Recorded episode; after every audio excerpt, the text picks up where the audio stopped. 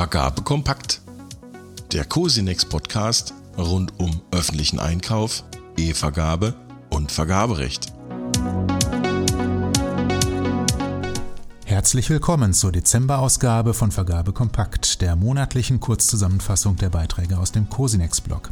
Alle Meldungen aus Vergabe Kompakt gibt es zum Nachlesen auf blog.cosinex.de. Links zu den einzelnen Beiträgen finden Sie in den Show Notes. Ich bin Wolf Witte, Redakteur des Cosinex-Blog und Ihr Host hier bei Vergabe Kompakt.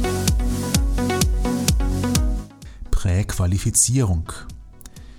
Damit Bieter im Rahmen von Vergabeverfahren nicht immer wieder identische Nachweise vorlegen müssen, wurde zu ihrer Entlastung das Präqualifizierungssystem entwickelt.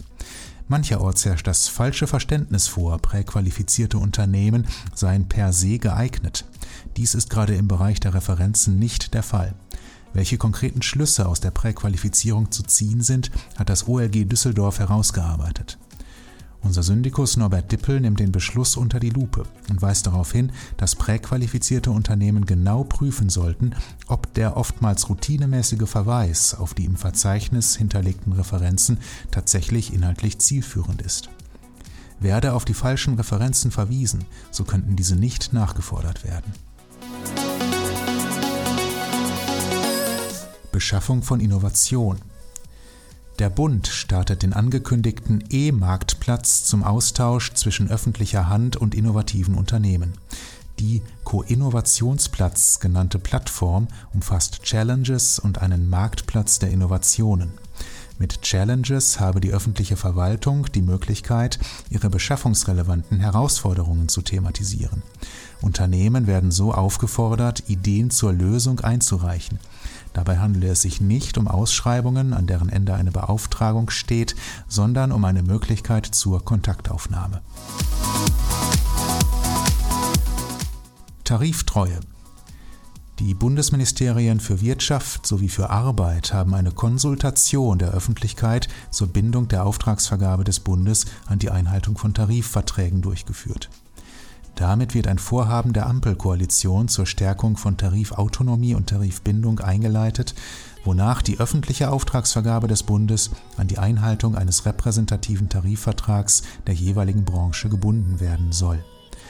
Organisationen, Unternehmen und Verbände sowie interessierte Bürgerinnen und Bürger konnten bis zum 23. Dezember an der Konsultation teilnehmen. Die eingereichten Antworten sollen in die Erarbeitung eines gemeinsamen Gesetzentwurfs der beiden Ministerien einfließen. Planungsleistungen in einem seit 2019 laufenden Vertragsverletzungsverfahren gegen Deutschland beanstandet die EU-Kommission unter anderem die Umsetzung zur Auftragswertermittlung bei Planungsleistungen. Anlass ist die Möglichkeit in 3 der Vergabeverordnung bei der Auftragswertermittlung von Planungsleistungen nur den Wert für Lose gleichartiger Leistungen zusammenzurechnen. Die EU-Kommission sieht hierin einen Verstoß gegen die Richtlinie über die öffentliche Auftragsvergabe. Kommunale Spitzenverbände und Verbände der planenden Berufe fordern in einer aktuellen Resolution von der Bundesregierung in dieser Frage eine Klärung durch den Europäischen Gerichtshof herbeizuführen.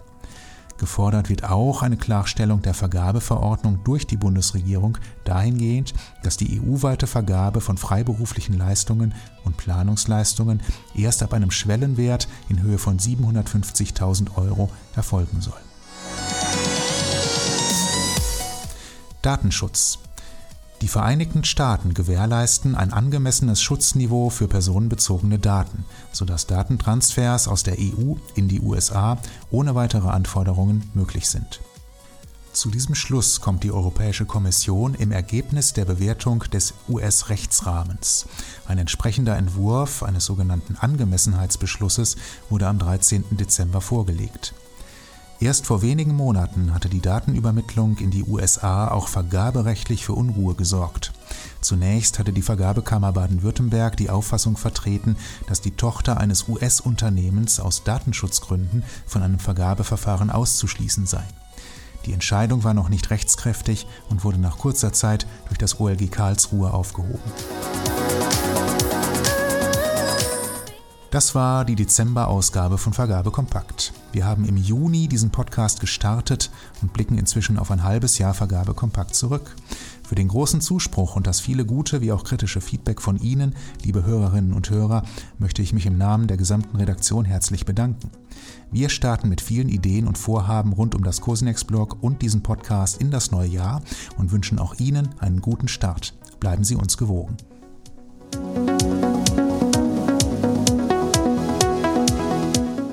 Das war Vergabe kompakt.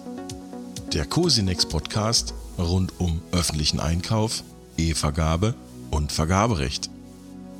Mehr zu den Nachrichten aus dieser Ausgabe und viele neue Beiträge finden Sie unter blog.cosinex.de.